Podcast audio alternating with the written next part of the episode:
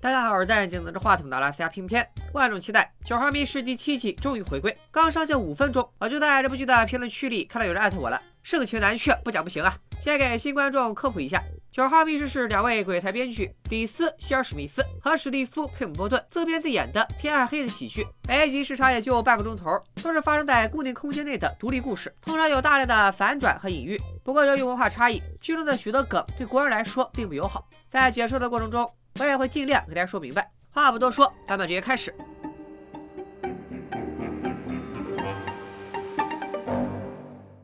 在一个湖边出现了二侧熟悉的面孔，我们照惯例还是叫他小白好了。小白站在一个游船租赁处，朝另一边的水岸打招呼。那里有一个穿着大衣、看不清脸的人，显得神神秘秘。此人是谁？要到结局才能揭晓。我们先按下不表。接着，戴着眼镜的麦哥走来，和小白热情拥抱。他俩是大学时期的朋友，上一次两人见面还是在十二年前他们共同好友的婚礼上，一轮都过去了。直到最近，麦哥收到小白的邀请前来聚会，俩人顺带聊起了各自的家庭。小白的媳妇叫小美，过一会儿就来。至于麦哥的伴侣，How's your partner Pablo？Oh, you know, we muddle through.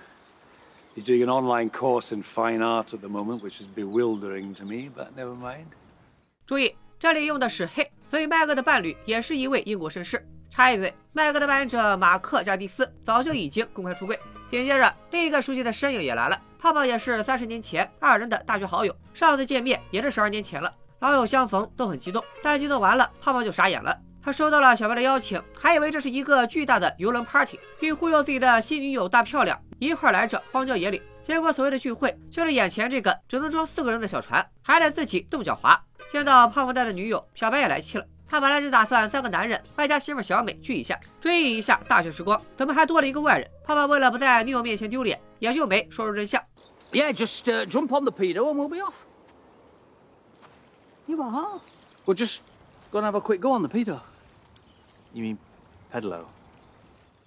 这里呢是个文字梗，英国中的脚踏船和娈童饭比较像。不知道胖胖是不是太没文化，所以才闹了这么个笑话。凑齐了四人小队，大家坐上船出发了。胖胖和麦哥疑惑：小美不是要来吗？这咋还不等了？小白只说他过一会儿就来。看到这里，我隐约觉得不妙。现在并不是游船营业的季节，这艘船是小白托关系搞来的。也就是说，他们要在低温中滑到没有人的湖里，一旦有人落水，很容易被冻死。如果再断绝了和外界的联系，这里就是个绝佳的杀人场所。所以，小白为什么选择在这个时节邀人来划船呢？咱们后面再表。四个人开始划船，小白表示现在的情况是三个人一条狗在划船。大漂亮以为小白骂他是狗，实际上他说的是英国作家杰罗姆的著作《三人桶中》，这是一本经典英式幽默的喜剧小说，讲的就是三个男人和一条狗在河上度假的故事。从这里可以看出，大漂亮这人的文化水平不怎么高，同时也暗示了小白原本的计划就是三个同学就像《三人同舟》里那样一起轻松划船。不过这个计划被不速之客打乱了。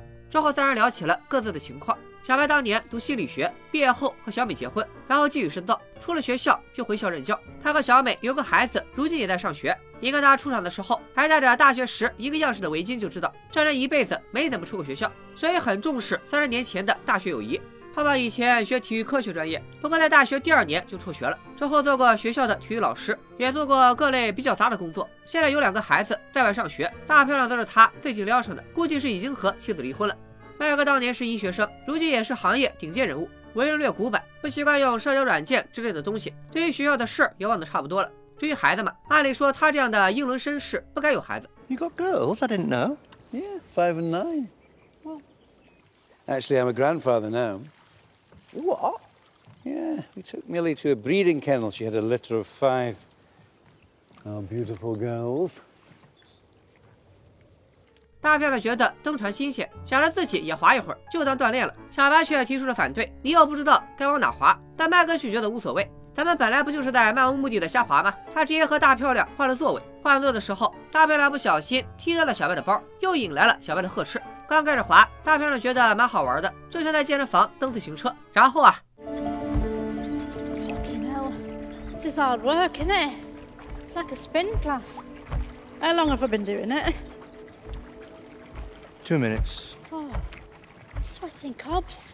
下不下雪刘畊宏跳健身操的你。就在他们在湖中聊天时，小白又看到那个神秘人出现在岸边，然后转身就走。而小白也并没有怀疑什么。接下来，麦哥问胖胖现在做啥？总不会还窝在哪个破学校当体育老师吧？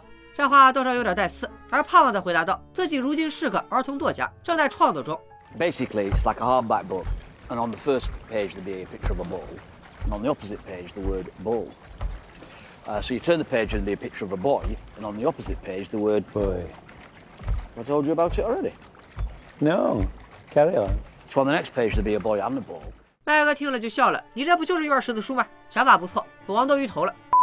胖胖察觉到麦哥在嘲笑他，立马怼了回去。俩人你一言我一语，越说越上头。 You can't possibly compare me doing seven years of medical training to you playing rounders and learning about Lucasade. I was good at it. Really? Yes. So why did you drop out there? I'll drop you out in a minute. Well, that's enough! I didn't invite you both here today just so you could open up old wounds. I wanted it to be a celebration of who we used to be. As opposed to who we are. Uni was 30 years ago, Lawrence. Move on.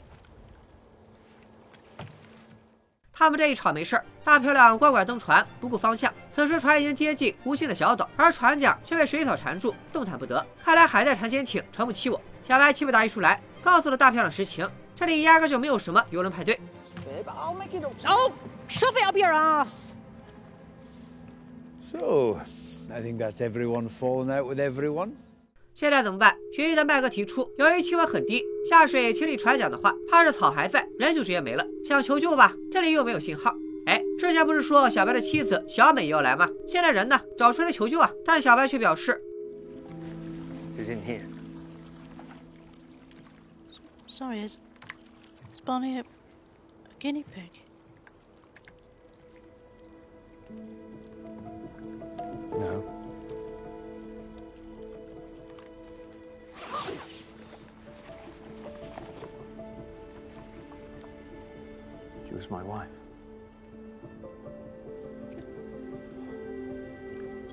Fused Cause Of Him And His dog daughters. 反转虽迟但到，小美一年前病亡，而她的骨灰就在小白的包里。老婆去世以后，小白不知道该怎么告诉自己的两位朋友，于是，一拖再拖，直到一周年的时候，他才下定决心把大家聚在一起。麦克和胖胖见证了小白夫妇相识相恋，再度结婚，所以小白就想让他俩再来见证这最后的告别。至于为什么要选择在湖里告别，因为边上的这个小岛就是当年小白求婚的地方，但现在计划却全都被搞砸了。So you wanted us to be here to scatter her ashes? Sort of. Oh my Jesus, Pop Lawrence! Where's he gone? Lawrence, come back, man! You're freeze to death! 小白头也不回地游向了小岛。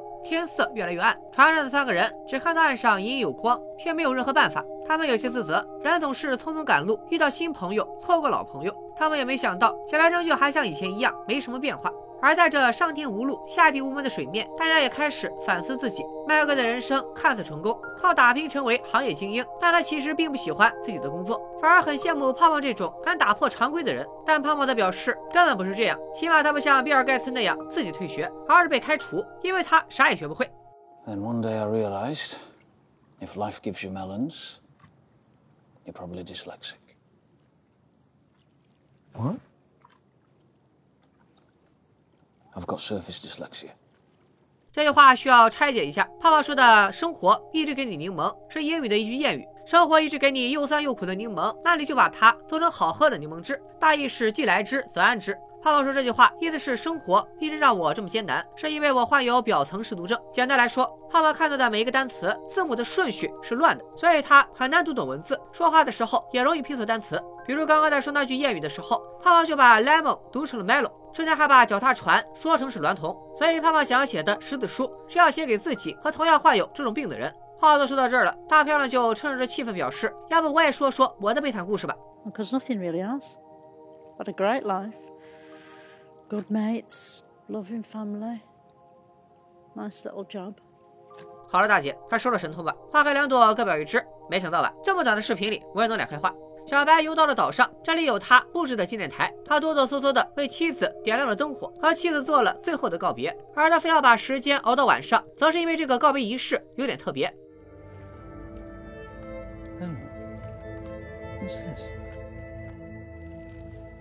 Ashes to Flash's memorial fireworks. So she's.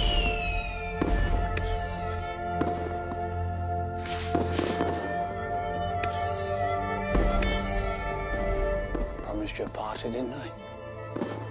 No, I am gonna cry. Burn bright, Molly. Burn bright. 在骨灰照亮天空之后，小白最后一点是让限速消退，踉跄的回到了妻子的照片旁边躺下。此时船上的胖胖觉得遇到事情不能坐以待毙，现在必须得游到岛上看一下小白的情况，万一岛上有信号呢？大漂亮和麦哥赶紧拦下了他。Down, down, and don't be so stupid. Don't call me stupid, all right? I'm going, I'm going over there.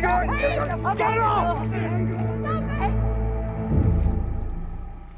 镜头一转，第二天清晨，昏倒的小白在一艘船上醒来，船夫正是那个神秘人，而那艘脚踏船却空空如也。难道三人集体落水了？小白请求神秘人去救其他三人，神秘人却表示不用管，那三个人在另一边。而小白不一样，他早就盯上小白了。小白以为另一边就是对岸的意思，说明三人已经得救了，于是放下心来。神秘人把船停在渡口，扶小白下船，然后伸手要钱。小白纳闷了，我连看视频都不投币。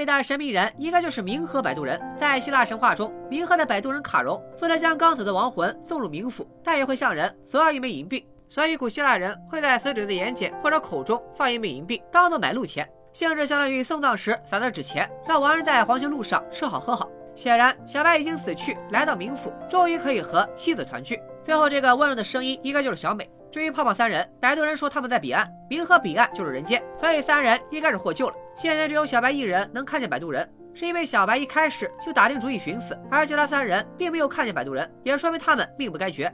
另外，摆渡人卡戎还有一条规矩，只送那些举行过葬礼的亡魂，所以一定有人给小白收了尸，塞了硬币。在这没有人烟的地方，也就只有麦哥三人才能做到。小白邀请朋友来湖面，是为了一起登岛完成骨灰的告别，并且殉情去寻找妻子。但他觉得计划被不速之客打破，所以很生气。不过从我们的视角来看，打破计划的还有三十年的物是人非。船被困住，看起来小白的计划是完不成了，但编剧绝不肯让计划烂尾，顺便抒发了一下对全友的怨念。Although Game of Thrones was pretty good, even then they ruined the ending. I'm not going to do that. 之后，小白告诉了朋友真相。眼看天就要黑了，他依然跳水游上小岛，完成自己的计划，追随妻子而去。这么解释的话，本季《九号密室》第一集可以说是一个大圆满结局了。小白虽然殒命，却夫妻团聚。三位朋友也借着被困水上反省顿悟。在《九号密室》的前几季中，都会有温馨向的剧集。我本以为这一季第一集会整点刺激的，甚至第一次看的时候，我就一直在猜这艘船会死几个人。小白是不是想做掉谁？哪怕一早猜到了小白的妻子已经去世，我也在想会不会小美的死和小白的两个朋友有关？这是一个复仇的故事。没想到最后却是一个感人的温情结局。可能对观众来说，这也是一种出乎意料的反转吧。不过回想起之前，编剧在采访时曾表示，第七季不再追求那些闪亮腰的反转，更重要的是保存故事的趣味性和意义。不管编剧怎么讲，观众其实只想看一个好故事。既然编剧话已经说出来了，也借角色之口说出，他们绝不像全游那样烂尾，那就让我们一起拭目以待吧。还有一处彩蛋，老观众都知道，九号密室在每一集里都会出现一个兔子道具，因此找兔子已经成了保留节目。这一集的兔子贼好找，就在小美的照片旁。这一集的标题叫《Molly Molly》，其实是一首英文歌，这首儿歌也在剧中出现。Gently down the stream. Merrily, merrily, merrily, merrily, life is but a dream. 而字幕组翻译为“欢聚如梦”，既贴合故事，又非常有诗意。在剧中，三个大学同学相聚，本以为是开怀的忆青春，但却发现每个人都活在围城里，羡慕别人，也被别人羡慕。成年人的欢聚，可能真的只能在梦里。而除了同学相聚以外，小白和小美死后相会，更是如梦似幻。在告别时，小白曾说过，妻子去世以后，他过得很痛苦。在于获得解脱的同时，能与爱人重聚，真的是梦幻结局。甚至可以想得再远一些，被摆渡到冥河与小美相聚，会不会像小女孩划着了火柴那样，只是小白快被冻死时做了一场梦？既然都这么想了，那是不是可以猜得更狠一点？小白在摆渡船上看到了九号小船，但同伴却不在了，会不会压根儿就没有同伴来？是小白自己前往小岛被水草困住，最终冻死，而整个故事都只是一场梦罢了？反正没有标准答案。所有猜测只要能自洽就行。在剧外，几位主演也是一场欢聚如梦。在大学的时候，胖胖、二侧、马赫加利斯和另一位同学杰瑞米德桑共同组建了名为《绅士联盟》的喜剧组合，四人合作创造出《绅士联盟》系列作品。最终在2005年的《绅士的骑士联盟》后解散，只有胖胖和二侧还在一起合作，将《绅士联盟》暗黑喜剧的风格发扬下去。在2009年胖四二人的《封城记》中，马赫加蒂斯就客串过一把，但也过去了十二年多。这回三人再聚首，本身就是挺梦幻的事。我想大家身边也有这样的好友，多年不见，但仍然保持着刚认识的样子，就算许久不说话，也仍然默契十足。而剧中小白的朋友本来不止麦哥和胖胖，还有一位没有到场。So I think the last time I saw you, it was this century, wasn't it? It was Kenzie's wedding, so June 2010. Was it really? Yeah. God, poor old Kenzie. Or Kenzie's wife. Well, quite. Are they still together? No, no, no. He lives in Germany now. We're Facebook friends. 这个没有到场的老友，应该就是在 Q 绅士联盟的另外一个成员杰瑞米德桑。说实话，看到这集的时候，除了想起自己那些多年未见的老友，突然还想起了大学时追踪过的 CUCN 二零一，也是一个四人组合，来自南广零六级语言传播系二零一宿舍的白客、小爱、宝木中阳、安吉熊王，他们是一零年毕业，距离现在也有十二年了。前段时间，宝木老师还发了他们四人再次合作的配音作品，在这里也做一波自来水，推荐大家去看看，还是那个味儿。不知道看到这集《九号密室》，或者看到偏偏这期视频的时候，你又想起了哪位许久未见的老朋友呢？可以把他的名字打在屏幕上，祝福他一切都好，然后再点个分享，说不定他也能看见。好了，本期视频就到这里。想看前几季的解说，可以关注一下偏偏，在我的主页搜一下《九号密室》，有不少值得一看的精彩故事。点赞过六万之后的新故事，我也会及时跟进，做成视频和大家分享。咱们下期再见，拜了个拜。那是陪伴我的人呐、你们如今在何方？我曾经爱过的人啊，现在是什么模样？